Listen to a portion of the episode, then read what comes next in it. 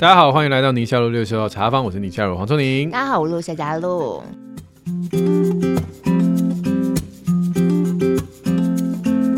今天的 Q&A 从宝宝刷牙到听故事 到打疫苗，不好意思啊，疫苗又来，又来，现在就是 BA 点五啊，大家开始紧张这个，快问快答。嗯，好好的，我们来第一位。旅日伟单亲妈妈，她说现在他们家宝宝是九个月大，然后呢就是怕生分离焦虑这样子。那妈妈当然也能够明白，然后也觉得要珍惜宝宝黏着自己的时候，可是还在想着说，我这是日子到底要持续多久？嗯，这答案弹性非常大。但总而言之，这个妈妈呢，特别想要问的是，怎么替小孩保健牙齿？对，她说宝宝九个月大嘛，那他们家是刚长下面的两颗，嗯，哦，非常可爱的时候，然后小朋友呢会拿牙刷在自己的嘴巴里头玩，OK，嗯，可是呢，妈妈帮他刷的时候，你不管是用纱布巾去擦呀，用小牙刷刷，他就是各种的大哭。闭嘴，舌头顶就是不愿意就对了。Yeah. 那妈妈就想说，那你又吃副食品又喝奶的，总是多多少少刷一点吧。可是抗拒的太激烈了，他就精简成早中晚三次，哦，而且他是用十字固定法哦。把它固定起来刷哟，可是又觉得说这样子会不会让宝宝对刷牙有阴影？然后呢，如果你跟他讲绘本啊，说道理，当然这么大怎么会懂呢？所以到底应该要怎么样帮他刷牙？还是说你就真的就放手让他自己刷，等到他长大准备好再帮他刷？唉，哎、这个，刷牙，我们之前有一次在分享一个牙膏，就有讲到，大家应该那个时候有听到我讲的，就是不要在你孩子还很小的时候就打坏了刷牙的气氛。比如说十字固定法，是或早中晚三次，或者是舌头还要这个什么，要把嘴巴搬开，对，然后奶垢全部都弄掉。我觉得大家放轻松。还记得吗？儿童牙医说要帮你的孩子刷牙刷到九岁，你现在才九个月，你还有很长很长的路。所以之后，如果我们能够把刷牙变成一个快乐的一个每天会做的事情的时候，你才有机会帮他刷到九岁嘛，对不对？对对。其实婴儿真的不用太积极了，真的、哦。你就带孩子就长牙了，你就带孩子去涂个氟。像我以前，我孩子一天一次而已。我我都没有印象了，就是 我们喝完奶，就是我们会把纱布巾稍微沾一点开水，嗯，然后就给他嘴巴揉一下，凉。其实有时候你给他在嘴巴，他自己咬有没有？咬的过程也是一个摩擦，他就把它擦干净了。我们那时候就是至少每一次喝奶的时候，我们并没有真正张开嘴巴十字固定都没有，然后我们一天会有一次。就是躺在大腿上面，上次有讲那个姿势是舒舒服服的躺在我们大腿上，然后，弄牙线。对，那那个小八九个月当然也没什么牙线嘛，就纱布巾，我我也没刷什么舌头，什么牙龈都不用了，就牙齿那抠两下这样就好了。嗯，说老实话，真的就是那是一个快乐的过程。然后等到他牙齿越长越多，我们才开始拿那个小牙刷，而且那个时候我们会让他手上拿一个，然后我们用纱布巾稍微。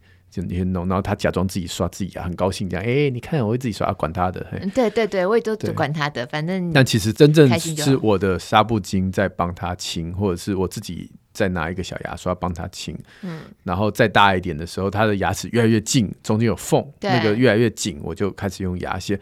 可是过程当中，我几乎都是一天一次，最多两次。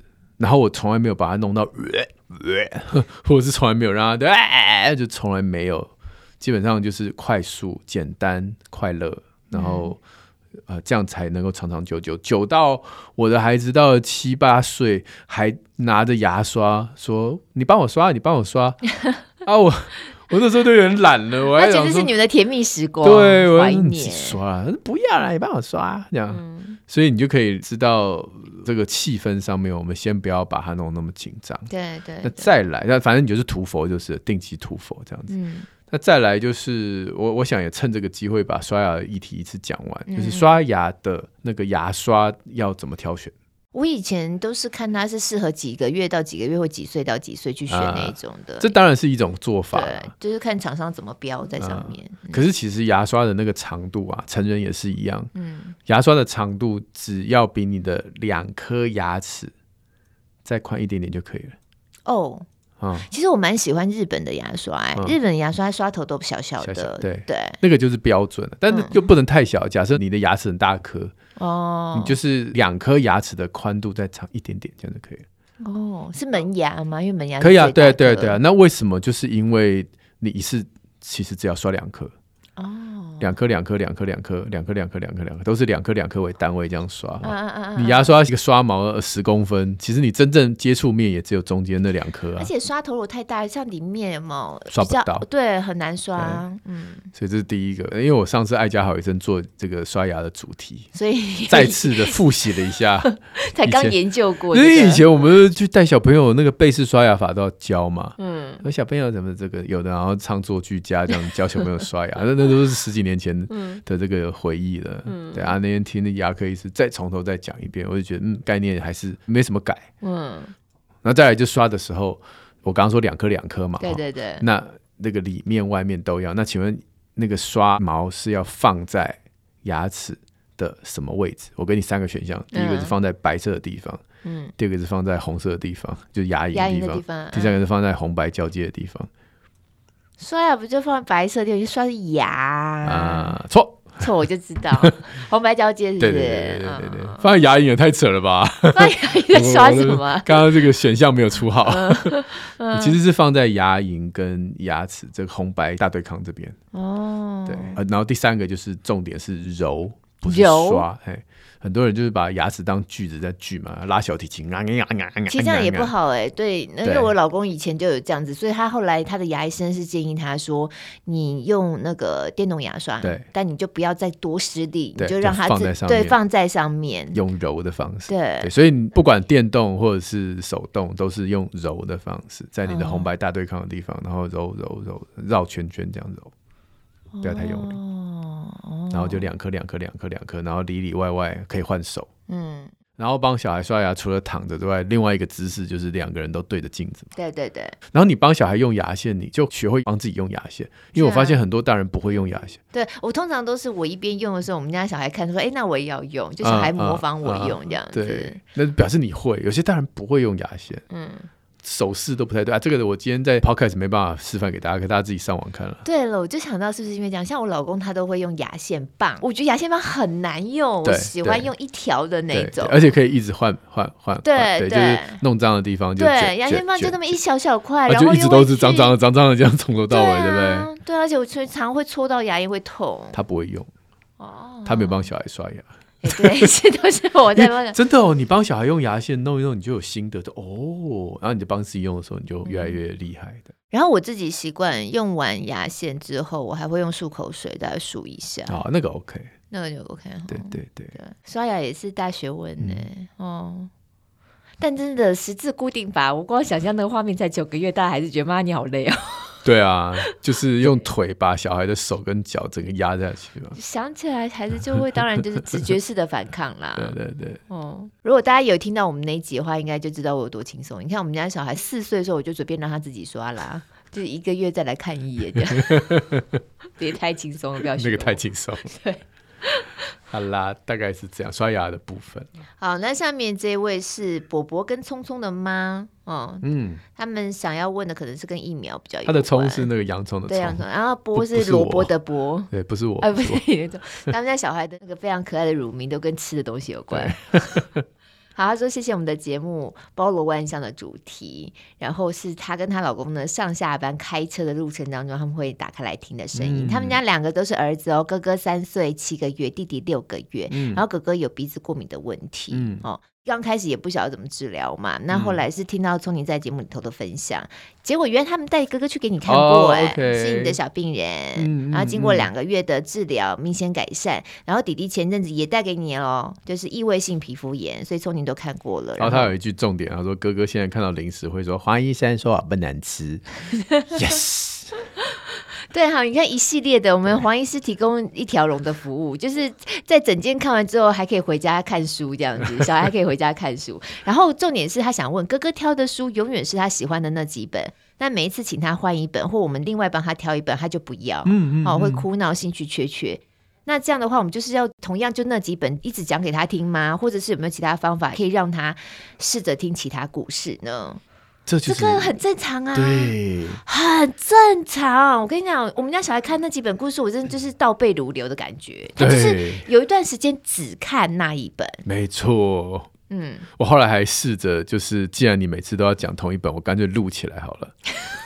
我就录了一个 MP 三哦，你这是，但没有他不要，他要我自己讲。哦，对，哦哦，那他更聪明。然后不止，后来是因为有 Podcast 开始听很多故事之后，嗯、也发现孩子的这种重复性在听的也是一样，就只听只要听那一个，不是只听那个频道，是只听那个频道的那个故事，对，来来回回。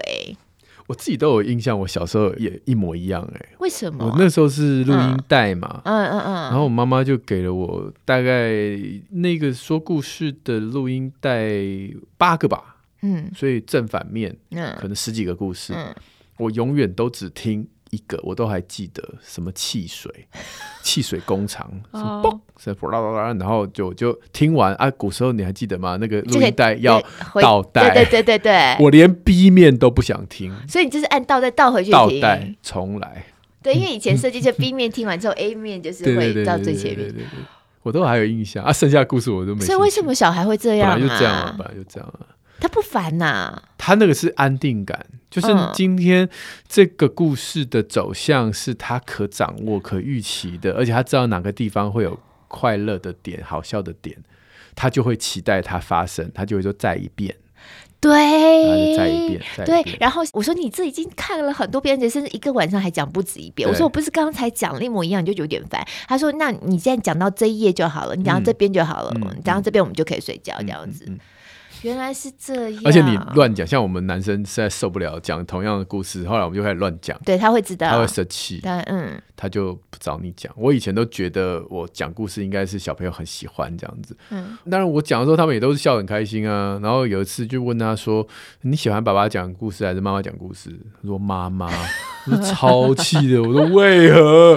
哎，我唱作俱佳，声音又高又又低，然后还会有一些奇怪的笑。嗯然后他说：“因为你都乱讲，乱讲。”他就是要听妈妈，就是那个从前有一只什么什么什么，然后就从讲到尾都一样。哦，而且他们虽然是文盲，我们家那个小的嘛，他就是要我讲给你听，然后他可以讲到，对，他可以讲到。真的是一个字一个字都一模一样的程度，哦，有几页，对他明明看不懂字，但他讲的没有一个字是错的。对对对对对，对啊，这就是发展的过程。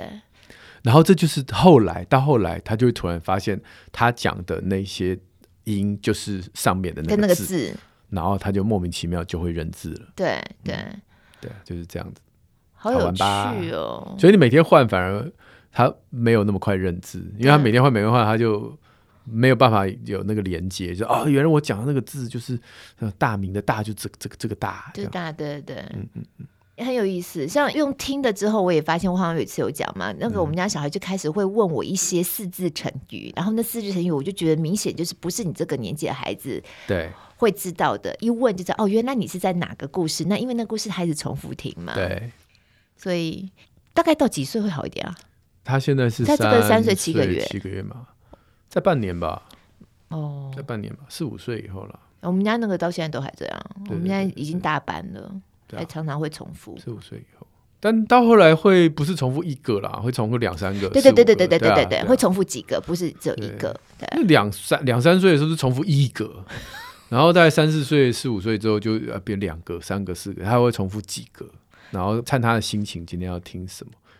那我今天要听一百层楼故事，我哦疯了！那书真是想要把它藏起来。今天晚上又要沙哑了，就想说哦，那我们要几点睡？我到后来就跟他讲说，你讲这种比较长故事，你可以早一点拿出来嘛。有一段时间，我们那个小的，就是特别喜欢那个晚上睡觉包尿布啊，阿布跟小乐，那个很短吧？可是他就是中间有一个过程，就是哦学梦游啊，学什么那段过程，他就是要讲到那里，他大概觉得。那边很好笑，什么踩到大便有一段，对对。对，他就觉得那个很好笑，他就要讲到那边。我以前会呃，在一些绘本的演讲，我会跟家长说，那你也可以从孩子喜欢的这个作者，嗯，好之后去延伸，嗯嗯嗯。有些孩子他就喜欢那个画风，你会发现他喜欢挑这个作者，其实是因为那个人物。那你挑类似的人物的画风的，他们可能就会两本三本都比较很喜欢这样子。嗯嗯嗯。但有一些孩子他喜欢里面的故事，但这个比较难。家长难知道了，嗯，那画风比较简单，对对对，嗯嗯，所以你也可以从他现在每天都读的那一本开始去上网找一下同一个绘者，嗯嗯，好，那这样或许他可以再增广他其他的兴趣，对，说不定，好，好了，没关系了，他们就是这样子，对，哦，你就是陪他一起重复听，听到你耳朵长茧，没，我重重复看，看到你整个故事你都背起来，可以默写这样子。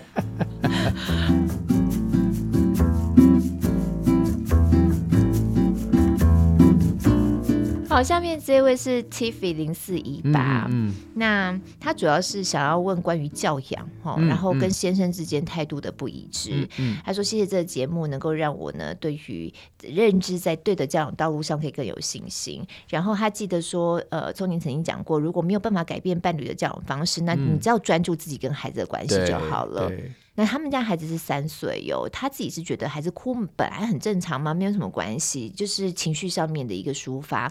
可是先生就觉得，哎，你做错事被骂，你有什么资格哭啊？哭什么哭啊？大概是这个态度，所以他们在这上面就有一些不一样的教养的模式。那就试着跟先生沟通嘛，都没有效嘛。那有一次呢，哦，原来是儿子，可能是不是爸爸都觉得儿子不应该哭啊？哦、好像男儿有泪不轻弹，很传统。嗯，嗯，有一天晚上呢，儿子就跟妈妈说不能哭，因为不对的。然后妈妈就说你当然可以哭啊，在妈妈面前想哭就哭，妈妈陪你。然后儿子说，可是爸爸说不能哭。所以他就觉得说，他要试着跟孩子解释，虽然孩子才三岁，哦，要告诉他说，爸爸是因为从小生长的过程，所以爸爸会觉得哭是不对的。嗯、可是呢，嗯、你要哭没有关系，在妈妈面前哭，嗯、他也不确定孩子是不是懂。嗯、有一次呢，先生就问爸爸，就问儿子说，会不会觉得爸爸很凶？嗯、孩子说不会啊，因为你很爱我，妈妈也觉得放心。嗯嗯、因为至少呢，儿子也是知道说爸爸是爱他的，虽然爸爸有时候。会用比较跟妈妈不一样的方式来对待孩子，对，不过还是会想要知道怎么样去面对像这样的状况，是不是也可能可以买一些什么样的书、什么样的绘本，让先生可以读给儿子听的时候，哎，先生可能就会看到一些不同的面相，然后爸爸对于孩子的对待方式就会有一些改变。这样子，他叫你出一本呢。叫你出一本哭哭没关系的绘本，很多本了啦，嗯，很多本啦，那个赖马情绪四部曲，哎，我那天才看到赖马老师，那真的，对，之前都是网络上看到，现在亲自看到本人，嗯，果然就是非常的赖马，这是一个什么形容词？他都把自己画的胖胖，对不对？嗯，戴眼镜，本身根本没有，他身材还不错，真的，嗯，而且好温和哦。哦、嗯，就看起来很年轻了，戴眼镜的对，对？对对对对对。他那四部曲都好有名，我们家有那个爱哭公主嘛，嗯，然后爱哭公主是最常看的一本呢，真的哈、哦，嗯，所以表示生气王子，我跟你讲啊，孩子喜欢看哪一本绘本，就表示那本说中了他的内心。哦。哦，你看我的那个绘本，嗯，小朋友最爱看的就是大部分了，当然不是每一个，大部分都很爱那个妈妈，我睡不着。嗯，因为里面讲的他的内心，嗯，所以他们就觉得这个绘本懂我，他就要一直讲。那为什么我们一直要看包尿布啊？他很久就没有包尿布啦。他每次看完就说：“妈妈，可是你看他是五岁不包尿布，我三岁的时候就没有包尿布了。”我就觉得你好棒。他他喜欢包尿布，应该只是觉得很好笑。踩到大便那个很好笑。踩到大便对。好了，赖马老师这个我们家对就是爱哭公主看很多，对，他就是反映他的内心。对。那那个我的感觉那个系列，我觉得是念给爸爸妈妈听的了。我的感觉系列也不错。然后你念给孩子，每一本爸爸妈妈从那个故事里面讲说，哦，这个叫做生气，这个叫害怕，这个叫嫉妒，这个难过。说老实话，你讲的时候，孩子当然也是在听，可是真正是让爸爸妈妈可以对于情绪的接纳度能够更好。哦，我就不晓得有这一套。对啊，就我很嫉妒啊，我很难过啊。以可能以前的人念就说，你看啊，所以呃，不要害怕啊，不要嫉妒啊，哦，不要担心啊，都不要不要不要。可是看这个绘本，就是我就是这个状态，这个状态，嗯，它是很中性的，嗯，没有对或错，嗯，就是这样。嗯，那。孩子跟你在读绘本的过程当中，他长大到语言能力够好的时候，他就可以分辨说，我现在原来这个样子叫做担心，对对，而不是只有不爽，他、嗯、在不爽什么，都不爽，都可以涵跨各种情绪在不爽两个字，因为不爽太表浅了，对对对对对。哎，我有不同的想法，就是 Tiffy 零四一吧，Tiffy 虽然啦，我们当然是爱孩子，可是你不觉得你老公也很需要被关心吗？嗯，哦，就是我觉得。当一个现代的男性，还是有这种，就是他当然我相信他对自己的要求就是“男人有泪不轻弹”这样的要求。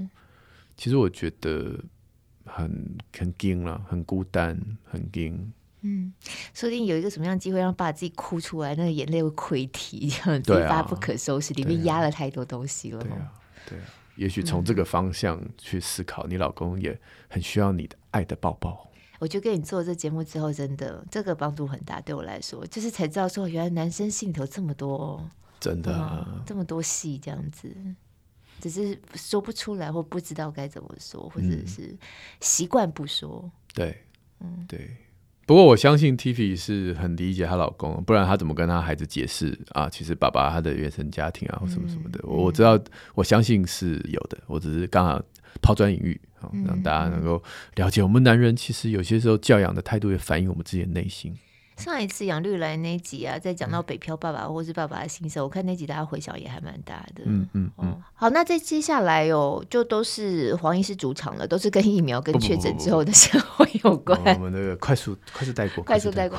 好，一位是 Alicia，她今天想要问的是跟疫苗有关了。她其实因为一直都有在听我们的节目，所以非常清楚你的态度跟建议。是是是。那他们家的大宝满五岁打了 BNT，接下来是要让二宝八个月要打莫德纳。嗯嗯。他的问题是哥哥。接下来要打第二季，他就有点犹豫了。嗯、那想起呃，你曾经有建议，有说家长如果疑虑的话，那你至少打一季嘛。我们已经打一季啦，那是不是真的第二季其实就嗯还好还好这样子？还是真的一定要打好打满这样？就每个人的风险的这种概念不一样嘛。嗯，对，就是看你想要考八十分还是考一百分，不可能一百分了，看你要考八十分还是考九十分那种感觉，就都已经很好了啦。嗯。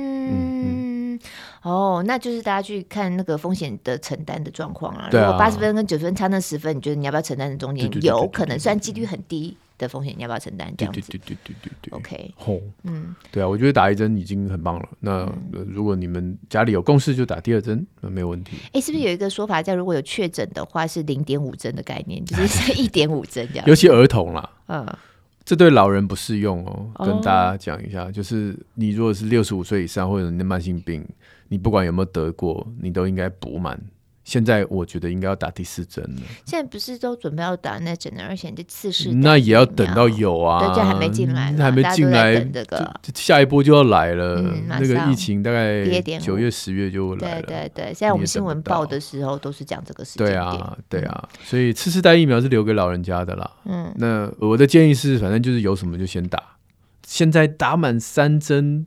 的老人家当然很老了，我想年纪越大，那个保护力看起来就越。我们是要防重症跟死亡嘛？对，对，这个很明很明确的数字，你就可以从每天的指挥中心的报表都看到。我就觉得这个保护力可以再往上拉。如果你们家的长辈愿意的话，对、哦、我自己播新闻的感觉，就是算每天都还是两万多两万多，大部分的数字是这样子。可是死亡人数真的跟以前就差很多了。对对对对，就少超多的了，跟以前比较起来。好，大家一起努力。好下面这位 Evan 六一三刘，他说两岁的时候确诊川崎氏症的孩子，对现在四岁，嗯，打吗？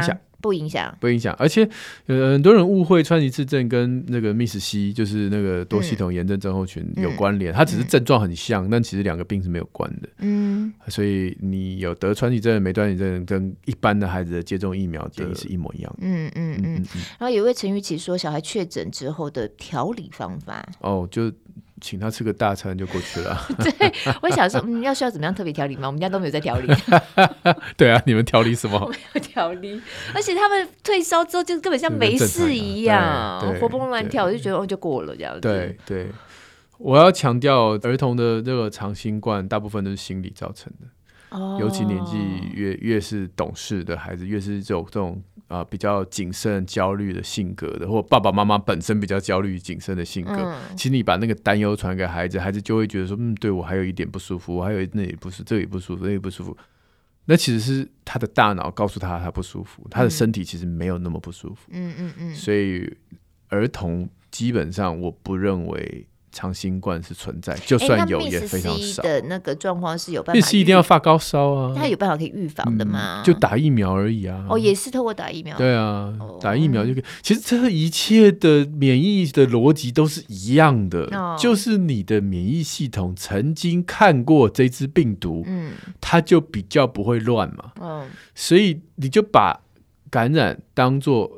呃，联考好了，嗯，会考好了，嗯，你有叫你的孩子直接去考联考，直接考会考吗？你先考几个模拟考嘛。嗯，所以 Miss C 是什么？Miss C 就是你的孩子的免疫系统含着那个。他曾经感染过的病毒，他还在学习，他还在咀嚼。虽然病毒已经好像死了，已经走了，嗯，可是你免疫系统还在说：“哦，这真的没有看过哎，我再多学一点，多学一点。”就是一个好学的孩子。对对对啊，在过程当中突然之间大发脾气嘛，我、就啊、嗯，然后就发大发炎、大发烧嘛。嗯嗯嗯。所以，如果你的孩子曾经打过疫苗，所以他感染的时候已经是第二次了嘛。他考过模拟考了，然后再来考一个，对，再考一次，所以他的免疫系统就觉得我不用复习那么久啊，嗯嗯，啊，这个看过两次了啦，嗯，知道怎么处理，知道知道了，他的免疫系统就不会突然之间发疯，哦，这都是同样的概念。原来如此，所以儿童其实是真的是他的免疫系统都是比较活泼、比较新鲜、学习力比较强的，嗯，所以才会有刚才讲这种 MIS-C 的问题，嗯嗯。啊，可是老人家是相反，他第一次的时候他就崩溃了，哦，他感染的时候他就完全拿他没辙，然后完全找不到免疫记忆，然后就崩溃，哦，所以老人我们更要打更多剂，因为他的创意很低。让他更熟悉一点。对对对，假设你今天要老人去考高中联考，嗯，你要他命啊你？对啊，模拟考要考二十次吧，对不对？对，类似的概念，类似的概念。所以老人打的疫苗技术比较多，是很合理的。你用这样的一个免疫学的想法就知道了。了解。对，啊啊，小孩不用了，小孩就是打个两剂 OK 的。好，所以有的时候我们在家里头就是考量我们的防疫措施的话，就是真的要从老人家的角度去考量。你看下面这位就是啊，Michelle，他说全家都确诊了，那因为他婆婆是要洗肾的，所以他小姑就会去盘查到底是谁把病毒给我带回家的。所以他就想问说，什么样状况才可以自由带小孩去玩呐、啊，去外面吃啊什么？还是真的都要禁止？因为家里有个洗肾的婆婆，压力太大了。嗯、不晓得婆婆现在打了多少了哈？有没有打这样子？对啊，婆婆其实赶快把第四季打一打。像这种状况就是打好打满了，打好打满呢，有几季就打几季，嗯，然后有次世代就打次世代，哦，因为你躲不掉的，嗯，你不太可能说全家人就这样子过一辈子，因为新冠没有要离开啦。那请问到底要到什么时候？嗯，说老实话，这个不是要抓问题，而是要预防。嗯嗯，我之前常常跟大家分享，像我们医院，假设有一个药常常被开错，不是抓谁开错。而是抓我们以后怎么样预防这个医生开错，对对对对对，甚至在系统性给他们一点帮忙。猎人头是没有用的，嗯，好，所以去抓到底是谁带孩子出去玩乐带病毒回来，这是错误的管理学方式。对啊，这招一定没有用。对，怎么可能控制不让小孩出去玩？对啊，对啊，对啊，埋一个岛住在上面。哦，太辛苦了。对。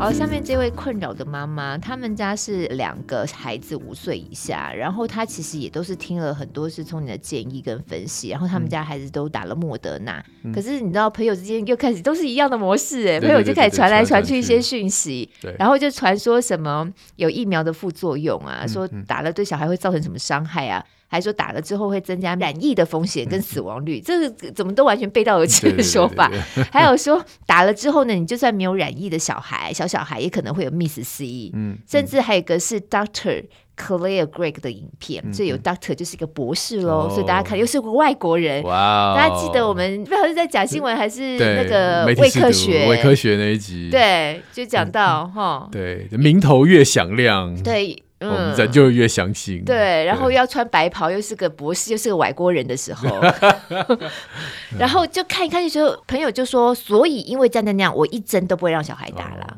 哦、嗯，那他的困扰就是说，呃，对，黄医师你讲的我都知道，我也相信，然后我也这么去做了，这样子。可是有时候就朋友也会传一些还是国外研究的文章来反驳哟，那我又没有办法查证这些文献资料、啊，所以就还是在面很矛盾这样子。这个真的。哎、欸，之前我们真的，我真的、啊，我们之前社团有一位不认识嘛，因为一个社团那么大，对，哇，他很坚持哎、欸，他想要他想要靠一己之力说服我们所有这些医生。嗯。因为群组里面有医生有护理人，那就都应该是医学背景的啊。就里面几乎都是要不是医，要不就护，要不是药，就是我们都是有医学背景。对，但这位他还想要靠一己之力要说服我们这样子。嗯，也是传了一大堆有的没的，他很热情哦。嗯，你其实可以就忽略他，忽略他。但是就其实社团里面有很多人跟他以前是很好的朋友。嗯，当然很久没见了。嗯嗯嗯。就是，难道我们的友情最后要因为这样的事情而到这个程度？就是，但因为他不讲别的事儿啊，你跟他聊什么？人生的使命？对对对对对对对，使命。对，他现在就是那个反疫苗传教士啊，大概这种概念。就是我们其实还有很多美好的回忆可以聊，要不要聊别的？哦，当然没有。所以我想到你曾经讲过，你如果不打，好，那也尊重你不打，但是不要老是去跟人家讲说叫人家也不要打。对啊。像我们社团不是有妈妈来留言吗？就说她的老公爱孩子，就是孩子还没出生.然后她想到孩子出生要打疫苗，她就上网看了一些有的没的，然后就很挫折、很沮丧、很生气。啊，我想到你讲的这个留言，而且他不是只是讲这个疫苗，他是所有的疫苗嘛？对对。可是你看这个爸爸，我就可以理解，因为他太爱孩子，我我的宝贝，他想保护他嘛。嗯、那我觉得这种聊天我是可以同理的，嗯、因为你是因为爱孩子而开始有一些恐惧。嗯。那我先让你爱孩子爱得够吗？对不对？我为什么要让你好像我今天如果去指责你，去怎么样对抗你，就好像讲说你是一个不爱孩子的爸爸，其实不是嘛。嗯，他是因为爱而决定，就是目前他想要做这个决定。嗯，哇，这个我可以理解。但是那个跟你锋芒也不相干，别人家的小孩，然后别人家这个社会其他的人，然后你这个就真正宣教师，就是哇，我在爱这个地球。爱所有人类这样的宣教的这种方式，我觉得那真的要多读点书。我上次有讲啊，他们传的这些文献，你直接仔细去看，其实就很怪啊。嗯嗯嗯，有些你找不到原文的，有些研究方法大有问题的。嗯，对，但他们都看不出来啊。还是有一些原则性可以去破解了。就像你不是每次讲什么，你分母是谁？你是跟谁做比较啊？对对对啊，对啊，对啊。然后你那个文献出处在哪里？对啊，非常容易就可以知道，哎，这个东西有漏洞。对。然后那个所有跟你讲说二十年以后你就知道了这种人哦，就除非他是未来世界来的，不然就不要理他。对，露露你完蛋了，二十年后你以后你一定超级幸福这样。啊好，谢谢。对不对？这样我就信。算命仙吗？还是什么？就是，就我每次跟我们家小孩讲，我一打开他房门很乱呐，我就说我跟你讲，十年之后你就知道了。对，是不是算命仙吗？十年后好的很，我跟你讲。十年后你就知道，我就不会去你家。这么脏，我怎么会去？他就最好不要来。他就把你这句话录下来。对，十年后你说：“哎、欸，我要去你家好不好？”妈，你自己说你不来的哟。可恶。好啦，来下一个哈。下一位他说不确定能不能够在这里留言询问的二宝妈，嗯、你还是这边留言询问，而且我们在这边就要帮你讲出来的。他说潜水很久了，这次留言是因为 Tony 有一直提到他们家孩子有高敏感的状况嘛？那他都点头如捣蒜，那就是你们家应该大概也有这种情形嘛？果然，他们家儿子四岁非常高敏感，所以他现在非常期待你一直在讲你 YT 有高敏感的系列，高敏感联谊会，嗯，高敏感联谊会。不过他因为孩子现在四岁，不晓得有没有上幼儿园呢？可是开始妈妈就有各式各样的担心，然后想说孩子有时候碰到各种问题，那些担心害怕会很容易放在心里头。那之后如果去到学校没有妈妈的保护的话，是不是就更容易受伤？嗯嗯，因为四岁嘛，到进到学校，感觉好像还有一两年。如果今天想国小的话，哦。嗯所以妈妈已经在关注这个点了，嗯嗯，那就会觉得你到时候去了学校，同学也多，然后老师的关注又不会只有在你身上，常常一回来事情好又怕你讲不清楚，在学校各种状况，然后回来又要生气，嗯，就会觉得妈妈光是想到这里就会很头痛，就在想说，那像这样孩子是是比较不适合在太大型的学校，会变成边缘人呢？那高敏的孩子真的很贴心，毛也很多，确实是哦。嗯、那做家长也会心疼他，觉得他心里头实在是想太多，太辛苦了。对。那家长就会想说，那我要保护孩子啊。对。可是有的时候会不会又过度保护？那如果说我没有立刻发现或解决孩子的引发情绪的那个关键的话，等一下小孩呢又要变成易怒了，或是其他的事情他要开始乱发脾气，那父母到底应该要怎么样陪伴？对。感觉起来这个妈妈针对高敏有很多问题啦。其实讲起来林林总总的，但就是一个高敏儿的妈妈的担心。是的，所以就赶快看一下我的 YouTube channel 高敏感系列。已经第一集已经上架了，哦，已经上了啊！当然，二三四五都已经正在制作。嗯，好。嗯那如果你喜欢的话，可以按下超级感谢，给我们制作团队一些支持跟鼓励。不过我真的必须要讲了，妈妈你不要担心太多了。而我相信妈妈您这么的细腻，其实搞不好你自己也是个高敏感妈妈。对，因为我刚刚已经是省略很多了，哦、这位妈妈写的非常的详细，所以就是很棒啊！你可以了解你自己的高敏感的性格对你人生当中的帮助，当然也有人人生当中一些辛苦的地方，辛苦地方，嗯、但是你曾经克服它。我们就只讲一件事啦。嗯、第一就是高敏感的孩子在学校里面其实表现都很好，他需要一个环节，就是你只要偷偷跟老师说我的孩子不会闯祸，但是你就。三不五时，你要看到我儿子，看到我女儿，你就在他耳朵旁边说：“老师觉得你很棒，这样就好了。”哎，真的，这招对他们超有用的，超有用。他只要觉得这个环境有一个我安全、可信任的对象，他就表现超好。而且他对这个老师死心塌地。没错，我们家小孩那个就是超爱。原来是这样啊！就用这招就结束了。他在学校任何的人际关系的敏感什么的，虽然都还是在。但是这边有人挺我，那就好。嗯嗯嗯嗯，他真的就是需要一个人可以完全接纳他的各式各样的情绪，他好像就可以得到一个力量。对啊，对啊，嗯，所以这是第一点，就这样。那所以不用担心。那回家以后不要制造第二个战场了。就是他在学校已经够累了，上次有讲嘛，这个呃观察细、感受深、反应大、身心累嘛，所以他回家身心很累。对对，回家就稍微。偶尔暴走一下就接纳他，OK 对对对，只是妈妈不高敏感，所以小孩暴走，妈妈就会受伤。哦，对，好啦，哎、欸，我真的觉得这位二宝妈自己可能也有一点点不是很确定，但像我这种低敏感的哈，嗯、我现在都有很多恍然大悟。嗯、然后自从我发现之后，我就有跟他讲说，哎、欸，那个叔叔讲说你怎样怎样怎样高敏感高敏感，然后他回家有时候情绪怎么样来了或毛很多的时候啊，嗯。大家会不会担心说孩子被贴标签？我们家的状况是这样，他超喜欢这个标签，对，他超爱这个标签。他说：“哎、欸，可是我高敏感哎、欸，这样子。”我说：“你不用想这么多吧，你想这么多干嘛呀？”他说：“哎、欸，可是我高敏感哎、欸。”对对对对，说得好，说的好，快把你那个敏感度很低的妈妈点醒一下。我说：“OK OK OK。”这样。